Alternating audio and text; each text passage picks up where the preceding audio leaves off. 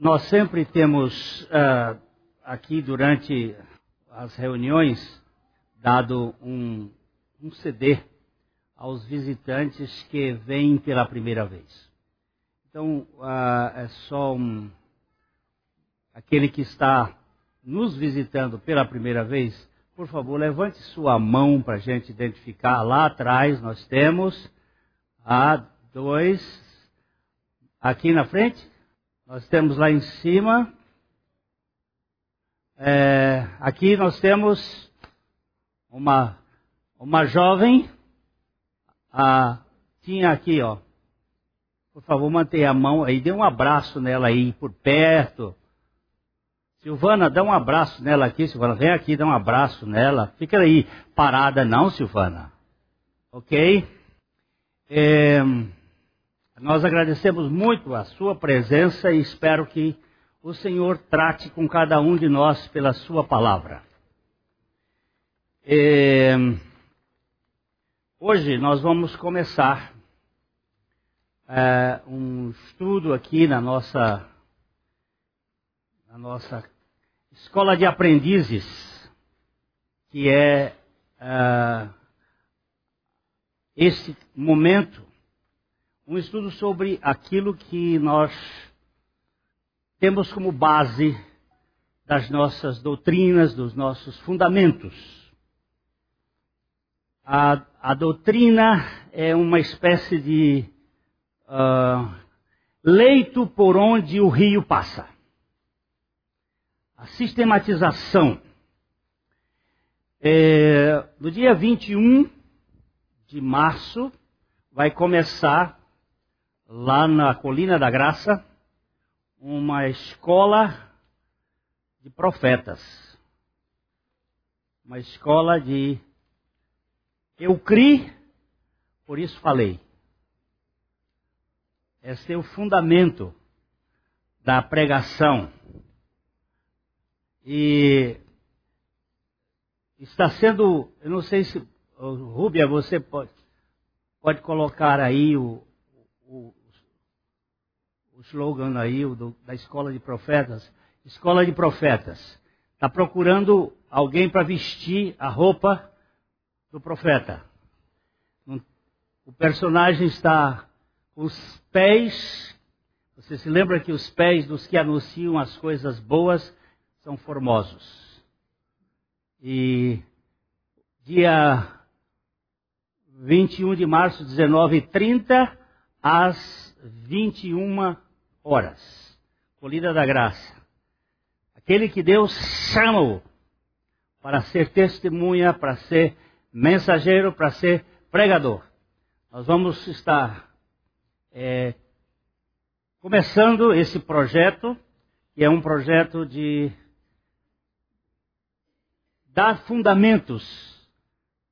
Spurgeon teve uma escola chamada uh, ficou conhecido como Escola de Spurgeon, depois Lições aos Meus Alunos. E foi uma série de, de, de livros que ele escreveu para preparar aqueles que pregam. Inscrições abertas, Valdir Barba, o Valdir é, que está nessa posição. E nós vamos, eh, durante um, um período de de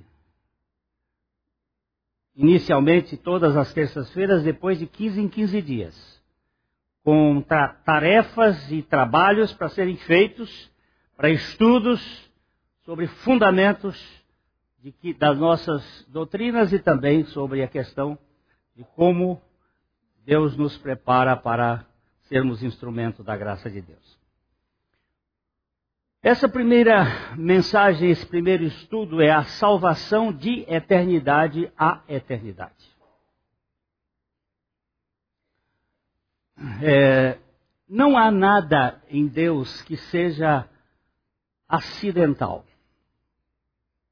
Não existe algo que não seja previsto e pré-ordenado. Quando se vai construir um prédio, normalmente se busca um arquiteto para que ele faça o planejamento. Os ah, japoneses dizem que você deve gastar quatro quintos do tempo no planejamento e um quinto na construção.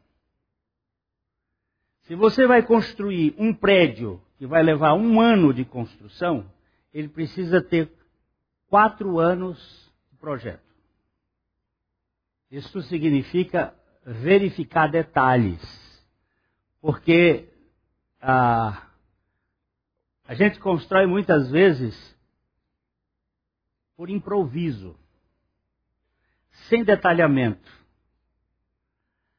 Deus tem algumas características ou atributos que não lhe permitem deixar essas coisas pelo meio do caminho. Ele é eterno, portanto, ele está ali além do tempo. O tempo está inserido dentro da eternidade. O livro que nós estamos lendo, ele já sabe antes de ter sido escrito e antes de acabar a leitura, ele já sabe todas as coisas. Ele é onisciente, ele é onipresente, ele é onipotente, ele é soberano. Agora, como é que uma cabeça que tem o diâmetro de um boné pode caber a grandeza deste universo. E pode caber a grandeza do Criador deste universo. Há um homem lá nos Estados Unidos chamado Washington Harvard. Ele foi um dos primeiros negros americanos a formar-se numa universidade de brancos. E ele, quando ele começou a estudar, ele pensou: eu vou ser astrônomo. Aí ele pensou, pensou e disse: astronomia é muito grande para mim. Minha cabeça é muito pequena. Aí ele pensou um pouco e disse: eu vou ser geólogo. Aí ele pensou, pensou e disse: A terra é muito grande para mim. Eu não posso compreender a terra. Aí ele pensou um pouco mais e disse: Eu acho que eu vou ser agrônomo. Mas ainda tem muita coisa na agronomia que é muito grande para mim. E ele especializou-se em amendoim. Ele foi estudar o amendoim. E quando ele morreu, ele deixou 46 produtos e subprodutos do amendoim. Agora, o universo é muito grande. Deus é muito grande. Muito maior do que tudo. E como é que nós vamos botar Deus dentro da nossa cabeça? Ele é, como diz Paulo, inescrutável. Que não pode se perscrutar, não se pode investigar, porque ele é muito grande. E a sua salvação não é uma salvação para remediar um processo. É uma salvação que começa na eternidade. Nós estamos traduzindo um material de um homem de Deus que viveu no século passado, chamado Eric Sauer. Ele escreveu, ele era um alemão, ele escreveu três livros que são assim básicos para a compreensão de uma teologia saudável. O primeiro deles chama-se A Aurora da Redenção, em que ele pega a questão lá do, do Velho Testamento. O segundo dele é o triunfo um, do crucificado. E ele trabalha o Novo Testamento. E o terceiro é o que ele chama de Weltanschauung, em alemão, uma visão geral, que é de eternidade a eternidade, de um ponto a outro. E muita coisa aqui está em cima dos ensinos do Eric Sauer, que é um, um homem de Deus destes que a gente ah, gostaria de lavar os pés pela seriedade, profundidade e honestidade na elaboração do conhecimento da, da produção dele. A salvação de eternidade é eternidade. No princípio, criou Deus os céus e a terra. Este versículo, eu vou dar um, um. Nós vamos trabalhando aqui agora, nesse processo, a salvação, nós vamos tocar em alguns pontos que são fundamentais. Este versículo da Bíblia, na língua hebraica, são sete palavras, todos múltiplos de sete, que têm um significado perfeito. Ele é uma espécie de uh, caderno da eternidade apresentado por Deus. O versículo 1, ele é antes da queda luciferiana. Na eternidade, no passado, a gente usa isso só por causa do conceito de tempo que nós temos. Tempo para nós está ligado a matéria e espaço. Mas antes que houvesse matéria e espaço, Deus, sendo Deus, na eternidade que a gente vai chamar de eternidade passada, ele planejou, programou, segundo o conselho da sua vontade, todas as coisas que existem neste mundo. E esse versículo aqui, ele é perfeito. Eu vou pedir a Rúbia, ah, não sei se é a Rúbia que está lá ou. Não. Eu pedi que você coloque o verso 2, logo em seguida. Só para a gente observar aqui. O verso 2, ele diz assim. Verso 2, não 26. É, no princípio criou Deus os céus e a terra, e a terra, porém, esse estava, a, a maioria dos estudiosos que obedecem este conhecimento não concordam com esse verbo porque não está ali no original, mas sim a terra tornou-se sem forma e vazia. Deus não ia construir uma terra sem forma e vazia porque lá em Isaías 46 ele diz que ele não criou a terra para ser um caos, sem forma e vazia. Ele usa aqui duas palavras, tohu e vohu, que são sem forma e vazia. Ele não criou isto.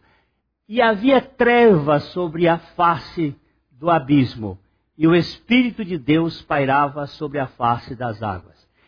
Esse versículo 2 aqui representa uma espécie de catástrofe que houve sobre a terra primitiva e que caiu tudo, demoliu aquele, aquela terra que Deus criou com a queda luciferiana, a queda dos anjos. Então, no verso 3, nós teríamos uma restauração. E disse Deus: haja luz. Porque há trevas e luz na Bíblia você vai verificar que João diz que as trevas não prevaleceram contra a luz.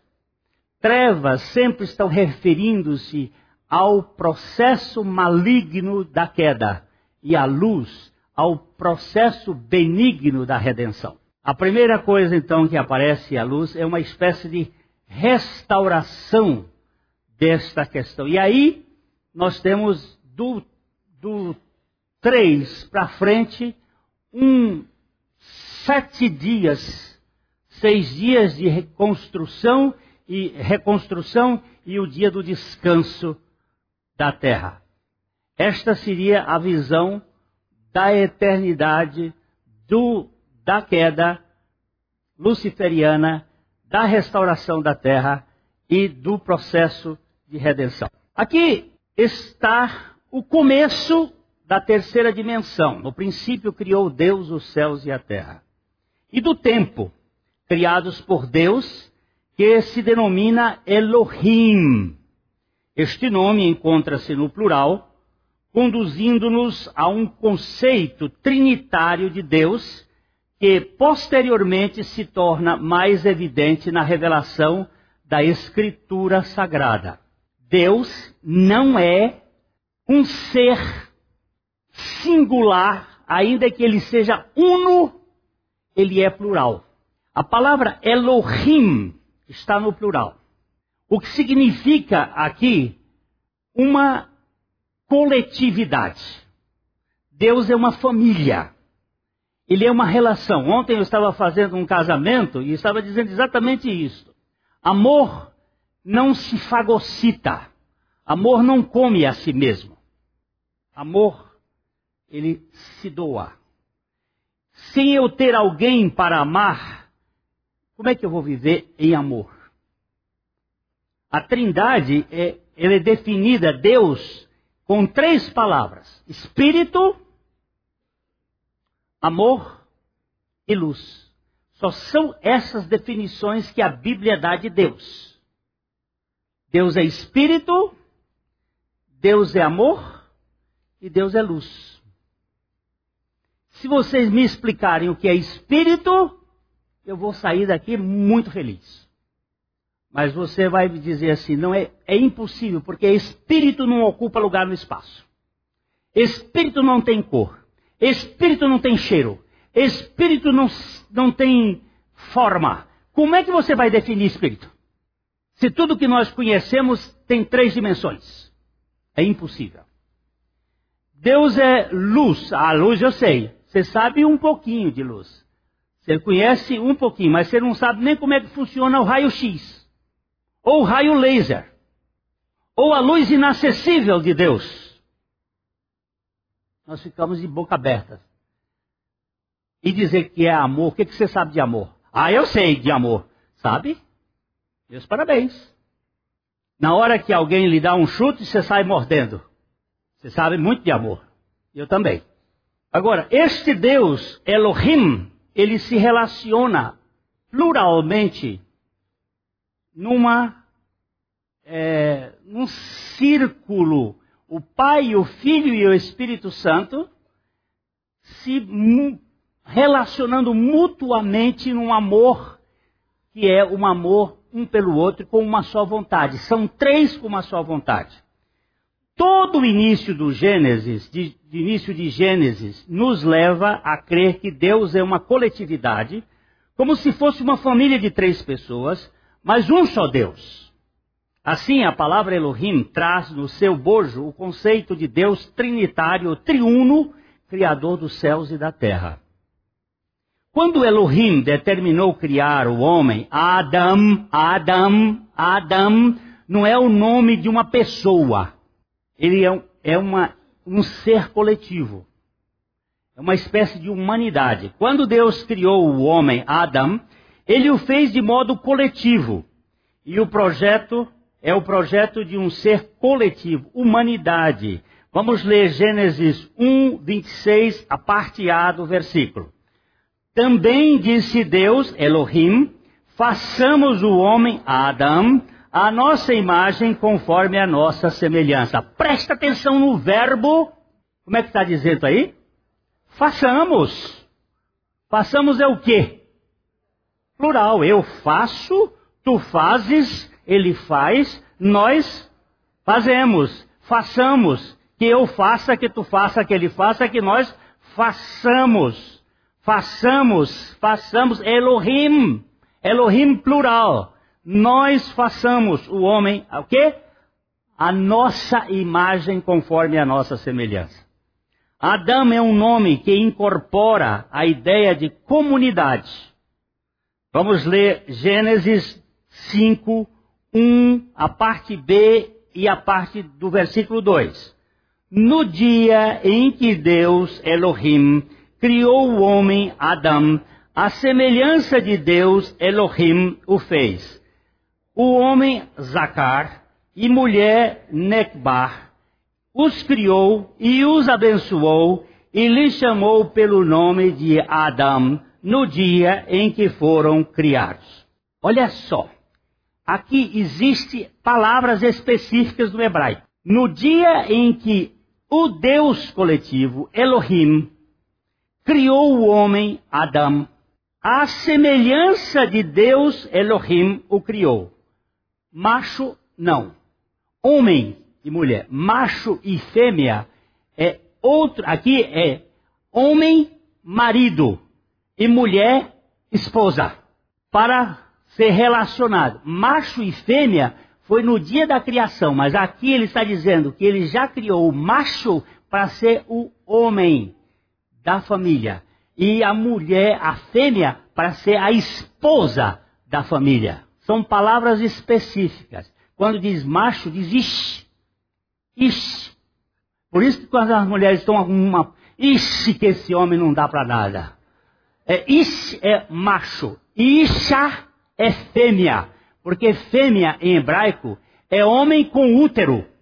Porque ele saiu um do outro. E agora ele está mostrando que há uma coletividade. Elohim criou todas as coisas e o ser humano foi a última parte da criação. Não há outra realidade criada depois do homem. Ele é o ápice da criação, ele é a coroa.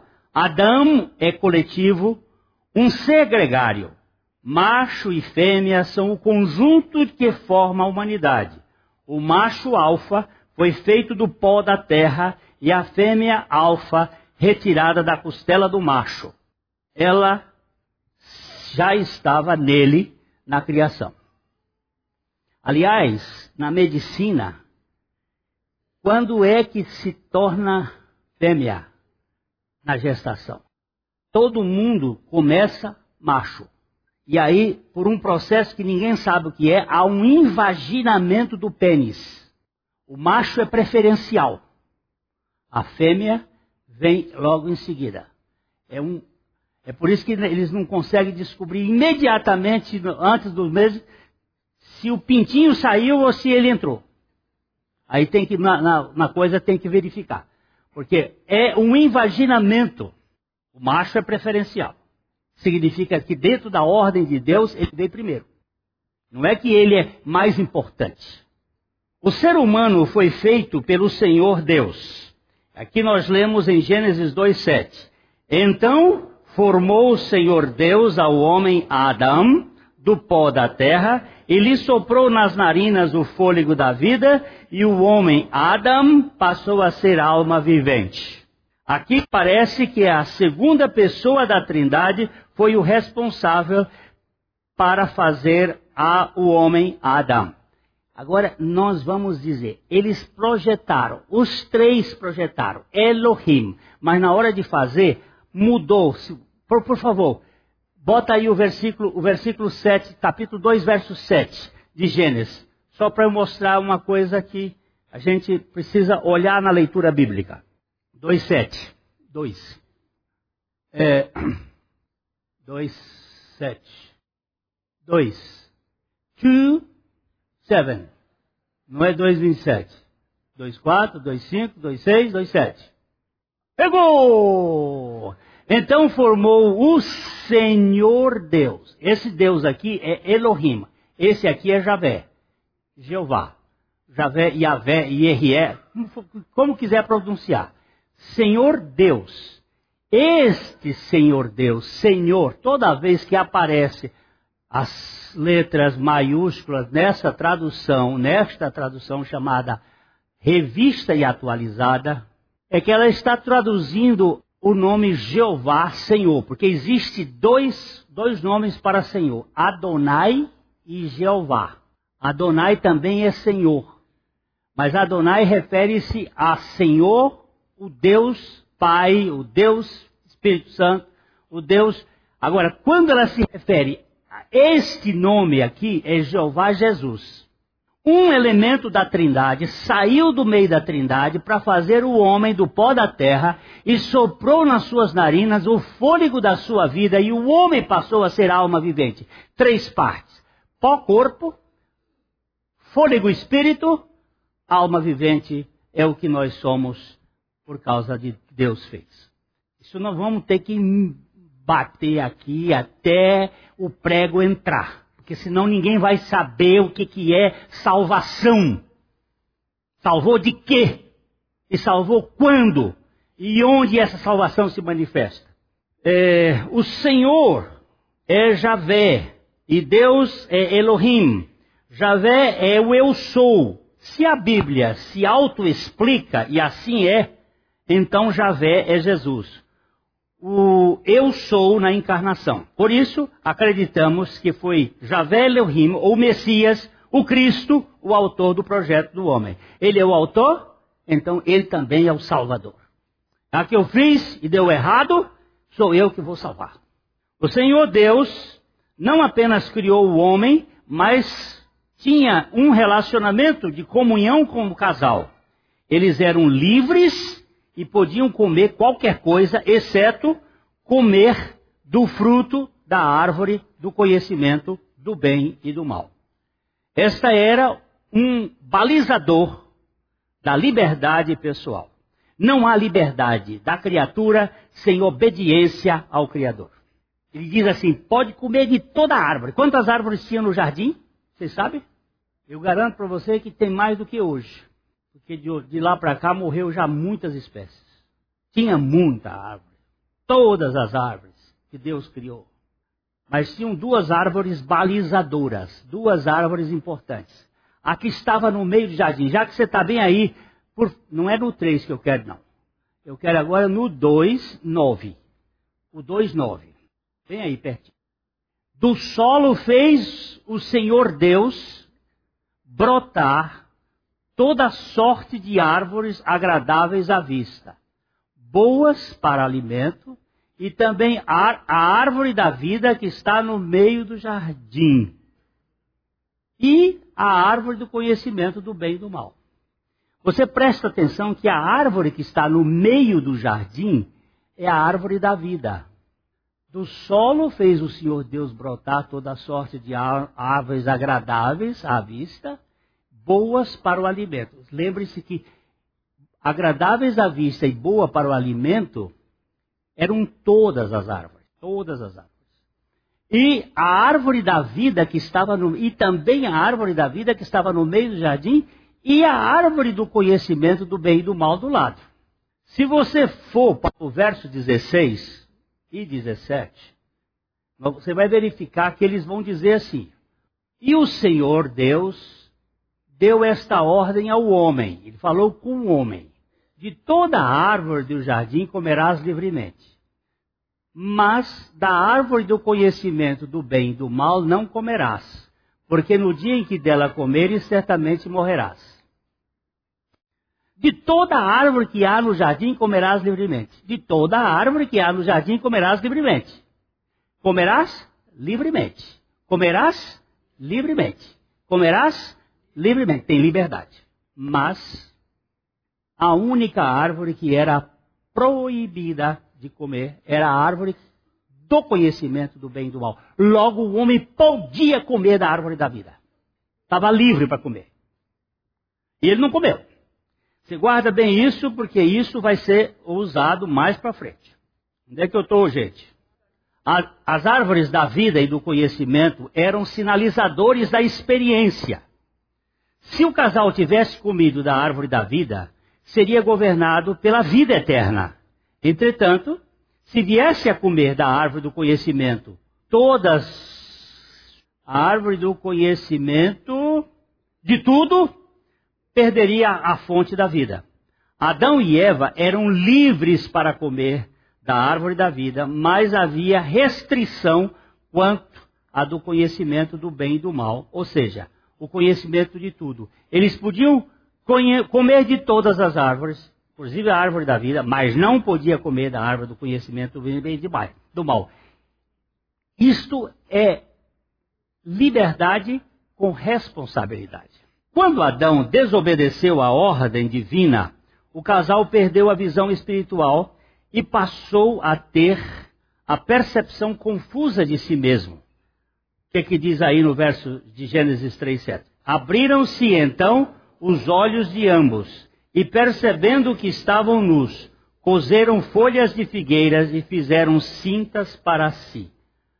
o autoconhecimento gerou uma inadequação generalizada na raça. Peraí, deixa eu fazer uma paradinha aqui rapidinha. Olha aqui. Não foi a Eva que comeu do fruto primeiro? Foi. E por que que ela que não é a, a autora do pecado? Porque ela não recebeu a ordem. A ordem foi dada pra, por Deus ao homem. Mas ela não sabia? Sabia. Sabia muita coisa. Mas ela não sabia as coisas certas.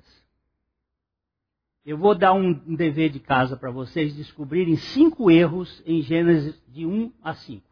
Tem, só já digo assim, tem cinco coisas ali que estão, não são as que Deus disse. Onde, onde foi que Eva aprendeu aquilo? O professor dela. Quem foi o professor dela? O macho, o senhor Adão. E o que foi que ele disse errado? Cinco coisas. E por que, que a gente erra na, na vida cristã? Porque tem professor errado. Nós não odiamos o Espírito Santo. Quem é o professor? O Espírito Santo. Esse que vai ensinar. E é aí onde vem a confusão. Porque nós queremos fazer as coisas funcionarem segundo o que a gente acha. O autoconhecimento é uma desgraça. Nós precisamos do conhecimento do alto. A humanidade foi criada livre e capaz de obedecer à ordem de Deus, porém, a queda tornou-a escrava da desobediência e incapaz de voltar-se para Deus. Agostinho foi bem preciso ao dizer: por ocasião da queda, os dons naturais do homem foram corrompidos pelo pecado, enquanto que os dons sobrenaturais perderam-se completamente. Me dá um dom natural do homem, rapidinho. Um dom natural do homem, gente. Ninguém sabe um dom natural. Puxa vida. Cantar. Mas ele ficou corrompido, sabe por quê? Hoje nós queremos saber qual é a voz mais bonita do mundo. Como é que chama esse programa da voz aí? É? The Voice.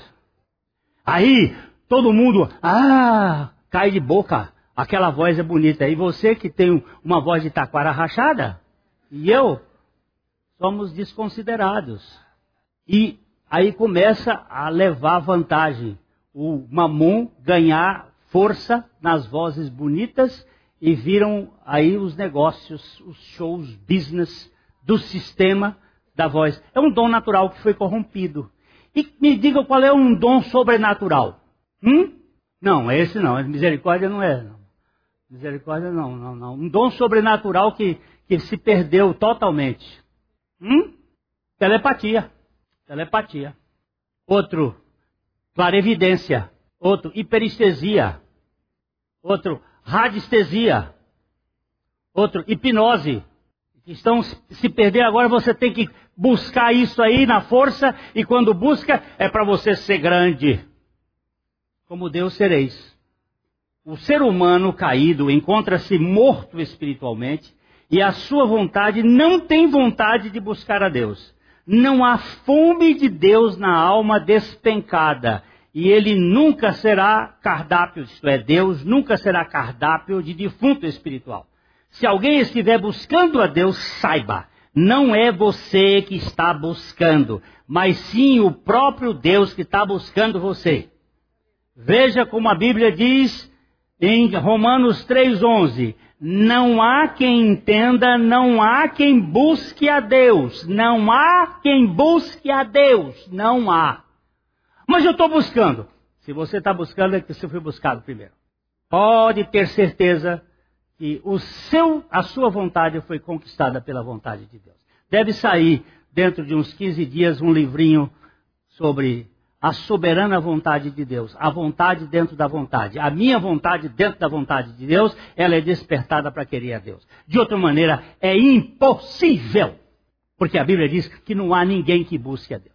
Quer dizer, Glênio, que se eu estou buscando é porque ele me buscou primeiro, não tenha dúvida. Nem que tenha sido por um assovio. Ele lhe chamou. Sem o chamado de Deus, não há resposta para Deus.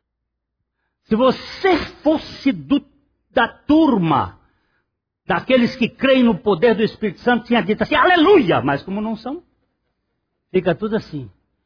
Achando que, ah, eu hoje estou seguindo a Deus porque eu quis. Você quis? Você quer você, você quer o mundo, você quer o diabo, você quer as coisas dessas, desse mundo aqui. Você quer dinheiro, você não quer Deus. Você só quer Deus quando Deus te quer. Quando Deus te chama. O chamado de Deus. Você, a, não ser que você tenha que rasgar a Bíblia. Eita Deus bom! Antes do pecado, o Senhor Deus não colocou uma cerca elétrica para impedir o casal de aproximar-se da árvore do conhecimento do bem e do mal. Contudo, depois que o ser humano caiu, ele colocou querubins com espada flamejante para obstar a via que leva à árvore da vida. Antes o ser humano era livre para pecar e não pecar. Agora que ele não, ele é um escravo do pecado, só a graça só a graça o pode dar acesso à árvore da vida, Jesus Cristo. Ó, oh, estava lá a árvore da, do conhecimento do bem e do mal, livre, tinha uma palavra de Deus, não coma. Mas ele não botou um pé de, uma, uma, uma cerca de arame farpado. Ele não botou uma cerca elétrica.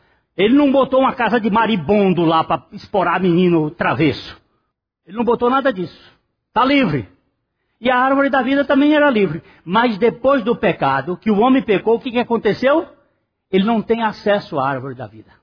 Tem um, um anjo lá, um querubim, com uma espada flamejante. Aqui na árvore da vida você não, to não toca.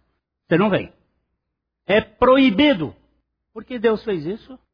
Desde o Éden, que percebemos uma fuga do ser humano em relação a Deus e uma busca de Deus em relação àqueles que creem. Como disse R.B. Kuiper, se ficasse por conta dos pecadores totalmente depravados, como são, a iniciativa de reagir com fé ao Evangelho por sua própria vontade, nenhum deles tomaria essa iniciativa.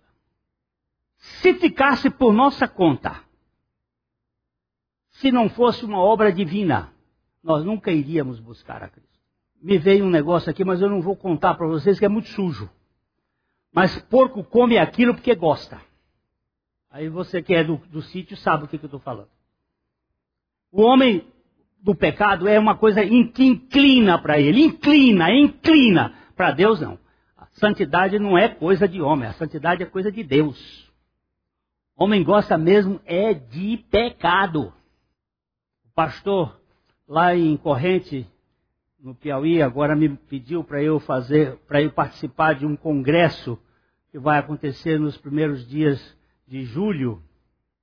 Aí ele disse assim, ah, e eu disse, qual é o tema? E ele mandou no WhatsApp e disse, aquilo que é da sua especialidade. Eu digo, ah, então é o pecado. Se é da minha especialidade, é o pecado. A única coisa que eu sou especialista é em pecar. Que coisa que eu posso falar que não é da especialidade de. Não pode ser, gente. O homem não quer Deus. Se ele quer Deus, é Deus que o quis. É no mínimo curioso. A árvore proibida não tinha vedação antes do pecado. A árvore da vida, após o pecado, há obstáculos ao acesso. Verso 24 do capítulo 3 de Gênesis. E expulsou o homem colocou querubins ao oriente do jardim do Éden e o refugi de uma espada que se revolvia para guardar o caminho da árvore da vida. Você podia comer dela antes de pecar. Agora, depois que você pecou, você não pode comer dela sem ser convidado. Esse banquete é dele. Ora, se Javé Elohim é o Criador, Criador do ser humano, Javé, o eu sou é o redentor dos que creem. O mesmo que fez na criação é o que redime na cruz. O pecador primeiro precisa ser justificado no sacrifício de Cristo para depois ser vivificado com a vida que dá ingresso à árvore da vida. E toda essa obra tem origem em Cristo, desde a eternidade. Toda ela é feita por Ele e destina-se a Ele. Tudo é dele, por ele e para ele. Vamos, vamos pegar o texto de Romanos capítulo 11, versículo 36. Romanos 11. Depois, depois de Romanos 8, tem Romanos 9.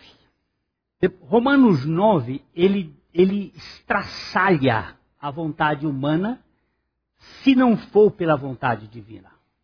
Depois de Romanos 10 tem Romanos 11. Paulo diz assim: Eu gostaria, no Romanos 10, eu gostaria muito que o judeu pudesse crer. Eu, eu fico aqui orando por eles, mas, ó, o coração deles está muito endurecido. E aí, quando chega no Romanos 11, ele acaba com o ser humano que é incapaz, e ele faz um discurso que é um extraordinário, mas aqui ele termina esse discurso dizendo: porque é dele, isto é, é de Jesus, origem é dele, dele, dele, dele é a origem, de ele, é por meio de ele, meio, método, caminho, e é para ele que são todas as coisas. A ele, pois, glória eternamente. Amém. Ele é a origem, ele é o método, ele é a finalidade. Ele, ele, ele, ele. Na casa dele, só tem gente dele. Só tem os convidados por ele. Se você crê, você é um convidado. Se você não crê, você não é convidado. É, está falando que, nesse caso, Eugênio Peterson, na mensagem, traduz que nós cuspimos na cara de Deus. Não só cuspimos no sacrifício, nós cuspimos na criação. E Deus é preciso, é, Deus tem que fazer este movimento. Deus estava em Cristo nos reconciliando com Ele mesmo. É tão radical e profundo a depravação total da raça humana caída, que embora não haja nada que o ser humano mais careça do que o Evangelho da Graça, não há nada que ele menos queira. Isso significa que a conversão está fora do interesse humano. Se o milagre da graça, só o milagre da graça pode levar o incrédulo à fé. Não há alternativa humana aqui. Só o milagre da graça. Uma vez, depois de pregar para um grupo que levamos das nove horas da noite até duas horas da madrugada nesse estudo, dentro de um apartamento com uh, seis pessoas, quatro fumantes, seis, sete comigo, quatro fumantes, e abrindo a Bíblia, e abrindo a Bíblia, e quatro, quanto mais abria a Bíblia, mais os fumantes fumavam, e mais eu fumava passivamente. Às duas da manhã, terminamos o estudo, e um deles, passando na porta, me cumprimentou e disse: Tudo muito bom, mas isso não é para mim. Eu disse: É verdade. Não é para você mesmo. Mas se for da vontade de Deus, você vai chegar. Se não for, eu nem vou gastar conversa com você. E não demorou muito tempo, não. Me liga ele dizendo: Ó, oh, estou rendido. Porque quem convence é a palavra e o Espírito. Não tem ninguém que possa fazer isso. E aquilo que pode ser uma rejeição agora, pode ser uma, uma, uma convicção depois. Agora, se você morrer incrédulo, você não é eleito. Já está salvo. Como é que se sabe que uma pessoa é eleita? Quando ela crê. Eu gosto muito dessa expressão que na porta do céu, na porta do céu tem diz assim: venha, venha. Você só vem porque você está sendo trazido pelo Espírito Santo. Quando você entra, passa para cá, Fecha. Eleito desde a fundação do mundo. Ah, eu não sabia. Passei para o outro lado, eu sei que eu sou eleito. Antes eu não sei. Por isso tem que ir por todo mundo e pregar o evangelho a toda criatura. E como é que eu criei? Como é que eu criei? Ah, o Espírito Santo me convenceu. Eu não queria, eu não queria, eu não queria. Quem é que você queria? Eu queria a mim. Eu queria os meus interesses, os meus negócios a minha vida, o bebê não pode gerar-se a si mesmo, nem nascer por sua vontade. Assim, a nova criatura também não pode se regenerar e nascer de novo sem o poder de Deus. Nós estávamos apresentando há pouco a Luana, filha da Françoise e do Fabinho, é, de como foi que aquela menina foi gerada? Ela, ela disse assim, ah, no espermatozoide, olha, eu quero ser Luana. Eu, eu vou encontrar já o meu amor no óvulo da minha mãe. Eu quero. Não teve vontade dela. Ela simplesmente foi eleita entre. Vou botar o Fabinho como um, um cara bastante espermático. Eu vou botar ele com 200 milhões de espermatozoides. estavam ali sendo lançados, aquele mundo. E foi aquele ali que chegou lá e disse para o óvulo: Bom dia, você hoje é minha.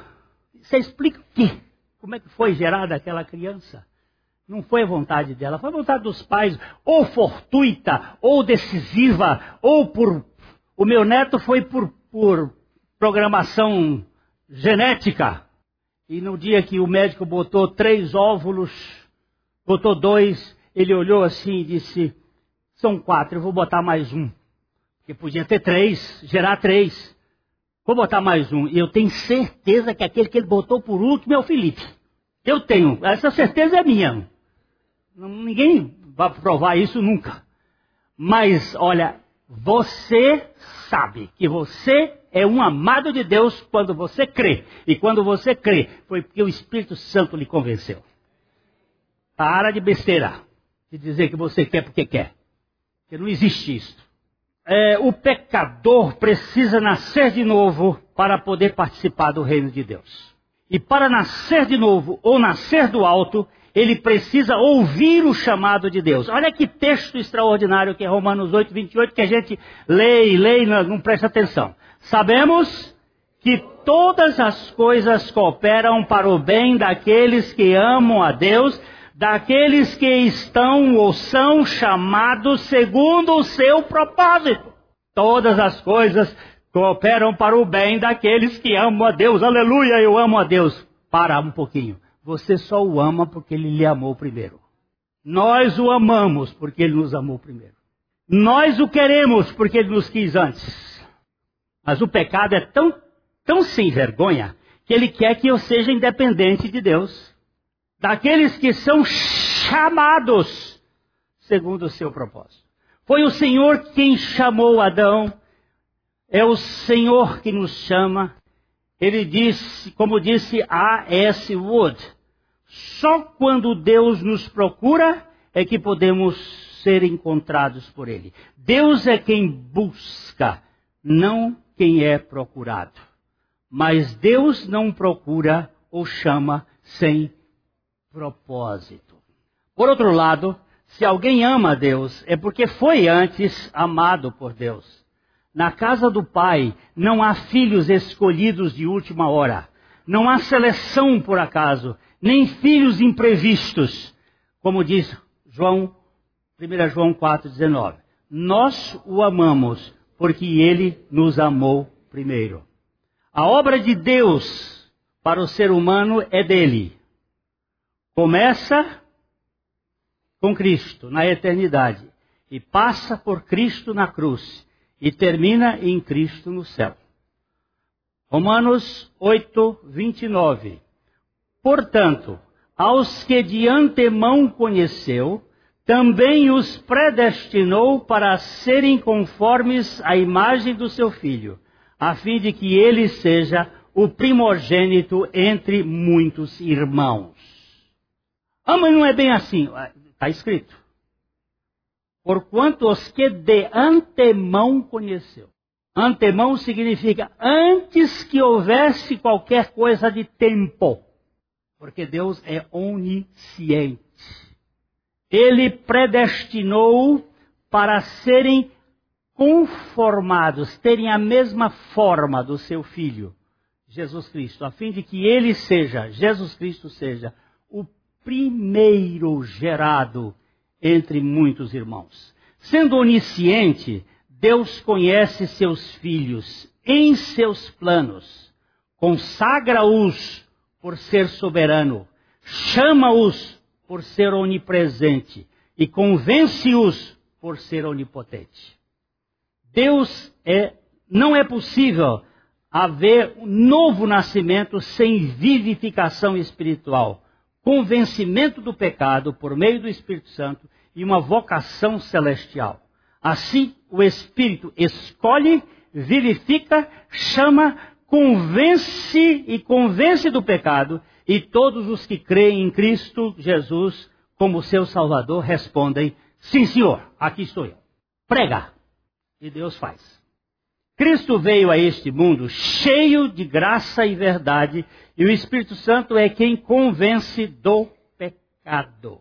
mas ele faz algo a mais nos crentes do que nos que permanecem na incredulidade. Ele convence os que vierem a crer e opera neles. Tanto o querer como o realizar segundo a sua boa vontade. Não sei como explicar a vocação celestial e nem vou gastar tempo em tentar explicar o inexplicável. Mas eu sei que Deus chama e Deus salva e Deus tem o poder de fazer muito mais além do que eu penso ou peço. A nossa comissão é pregar o evangelho a toda criatura. Todavia, não estamos autorizados a diluir a mensagem da salvação. A pregação é universal, mas a salvação é particular. Devemos anunciar a todos para que todo aquele que nele crer tenha vida eterna.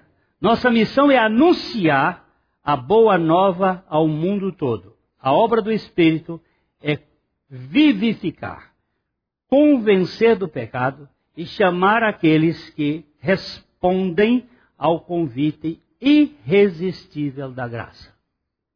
Não tem jeito de não responder. A graça de Deus, ela é irresistível. Quando ele chama, Saulo, você pode rejeitar, você pode, você pode se debater. Mas no momento em que Deus coloca o binóculo dele em cima de ti, lá na eternidade, porque se ele é onisciente, ele vai operar. A salvação de Cristo é eterna, não só porque não se pode perdê-la, como não se pode esgotá-la. Como disse Eric Sauer, a salvação é eterna, porque foi projetada na eternidade. E é eterna, porque se concretiza na eternidade. Jesus disse das suas ovelhas: Eu lhes dou a vida eterna, nunca perecerão, e ninguém as arrebatará da minha mão. João 10, 28. Aleluia! Aleluia por esta eterna e tão grande salvação. Há muita segurança nisso. Olha só. Eu lhes dou o quê? Eu, eu vou, vou, pegar um outro texto que está lá em Romanos 11, 29, que diz assim: Os dons e a vocação de Deus são sem arrependimento. Quando Deus dá uma coisa, ele não toma. Os dons e a vocação de Deus são irrevogáveis. Se ele lhe deu a salvação, e a salvação é um dom, porque pela graça sois salvos mediante a fé, e isto não vem de vós, é dom de Deus. Se você recebe esta salvação como um dom, Deus não toma. E ela, esta vida é o que, gente? Por favor, vida como? Eterna. Quando é que eterno tem, tem é, tempo de validade? Quando a gente vê um, alguém dizer assim: você vai perder a salvação. Cuidado, eu não posso perder aquilo que Deus fez na eternidade para a eternidade. Pode ser que eu dê trabalho para o Espírito Santo, entristecendo o Espírito Santo, mas aquele que convenceu vai terminar a obra. Ele vai me quebrantar. No final das contas, não há possibilidade do homem perder a salvação. A mensagem que você acabou de ouvir faz parte do Ministério de Comunicação Palavra da Cruz. Temos um grande acervo de estudos bíblicos em áudio e vídeo. Distribuímos também gratuitamente o jornal mensal Palavra da Cruz. Entre em contato conosco pelo fone 0 operadora 43 33 728900 ou pelo e-mail livraria@piblondrina.com.br. Visite-nos pelo site www.livrariapiblondrina.com.br ou acesse www.piblondrina.com.br. Graça e paz.